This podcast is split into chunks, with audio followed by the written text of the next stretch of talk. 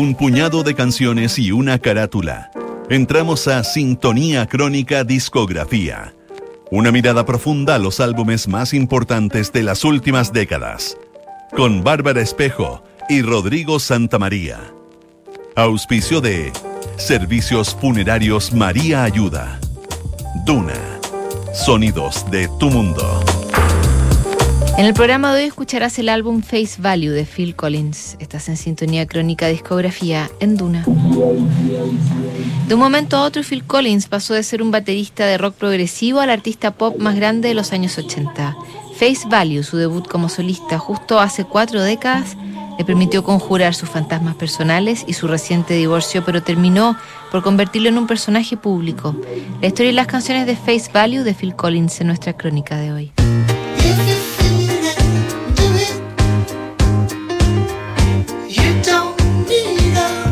1981 fue un año peligroso para las figuras públicas. El Papa Juan Pablo II y Ronald Reagan sobrevivieron a atentados que le pudieron haber costado la vida. No tuvo la misma suerte el presidente egipcio Anwar Sadat, quien fue asesinado por integristas musulmanes que no aceptaban su política de tratados con Israel. En 1981, Diana Spencer se convierte en la princesa de Gales tras contraer matrimonio con el príncipe Carlos, el eterno heredero de la corona británica.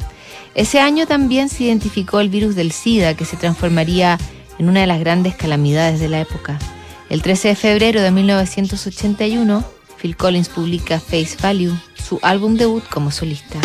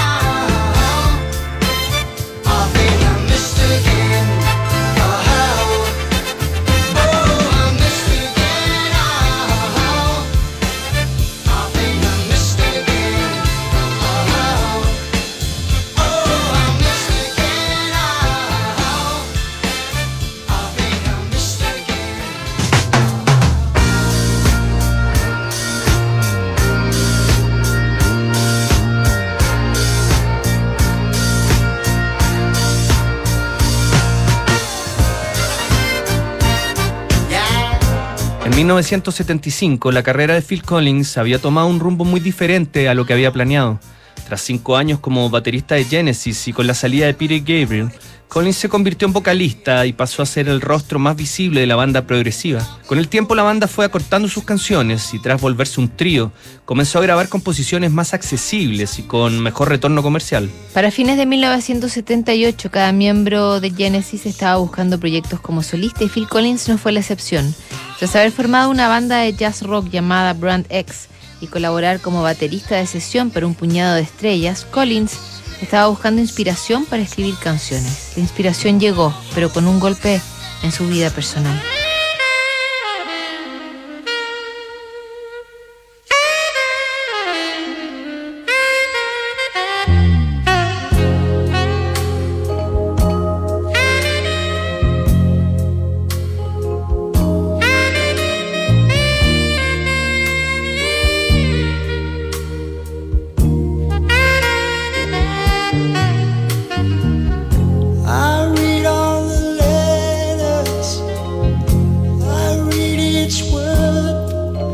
you've sent to me.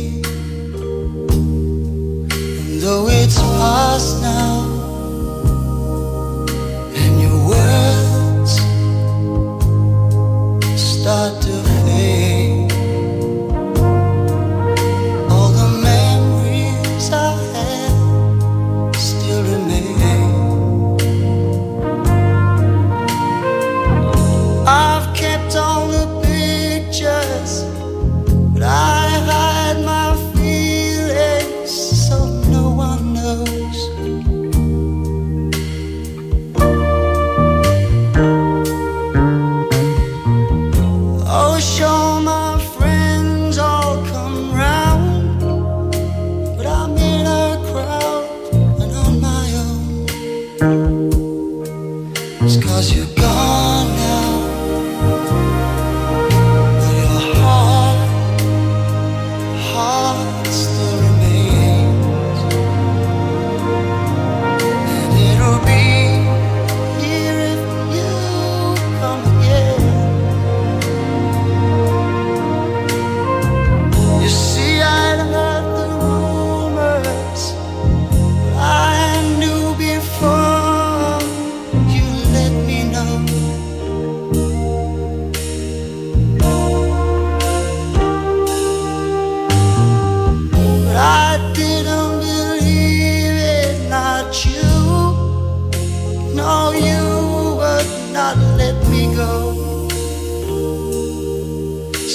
I was wrong.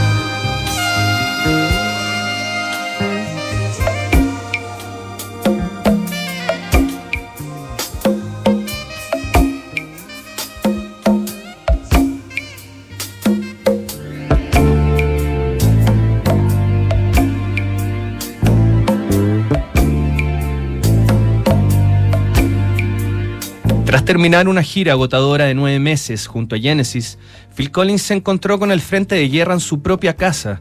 Su mujer, Andrea Bertoreri, se había marchado con sus dos hijos a Canadá, reclamando por la permanente ausencia de su marido en la vida de la pareja. Aunque la familia volvió a juntarse en Inglaterra, la relación se rompió por la infidelidad de Andrea y se divorciaron.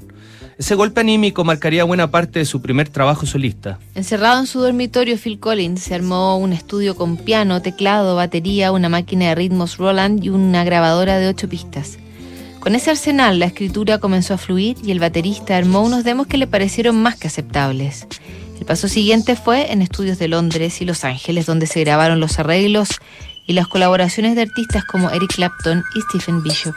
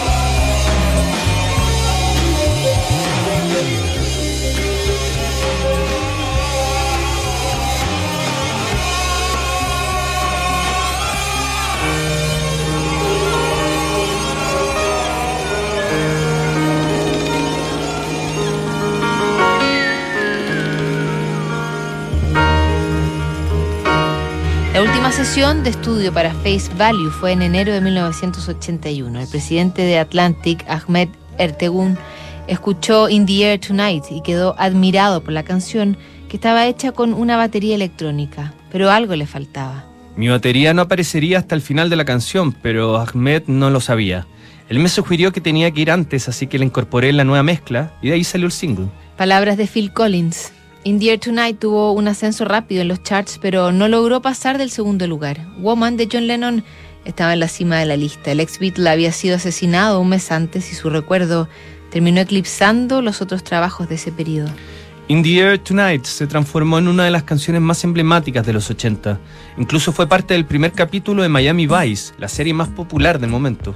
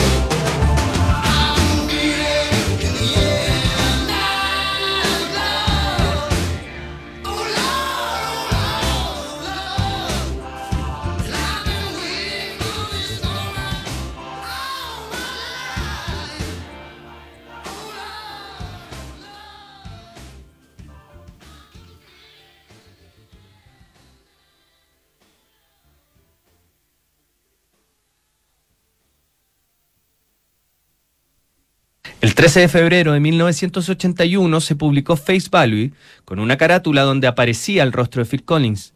El álbum se empinó en el primer lugar de los rankings británicos y consiguió meterse entre los 20 primeros en Estados Unidos, donde vendió 5 millones de copias.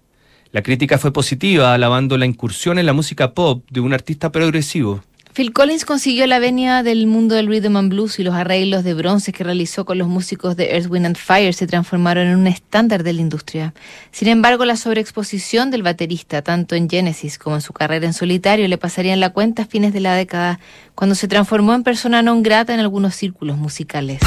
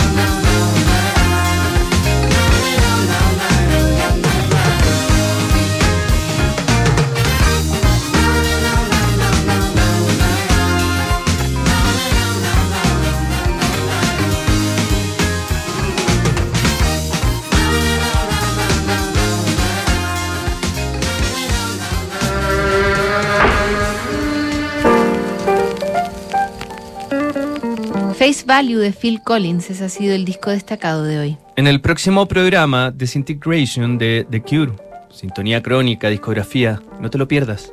¿Sabías que puedes comprar de forma anticipada los servicios funerarios de María Ayuda? Entrégale a tu familia la tranquilidad que necesitan y estarás apoyando a cientos de niños de la Fundación María Ayuda. Convierte el dolor en un acto de amor.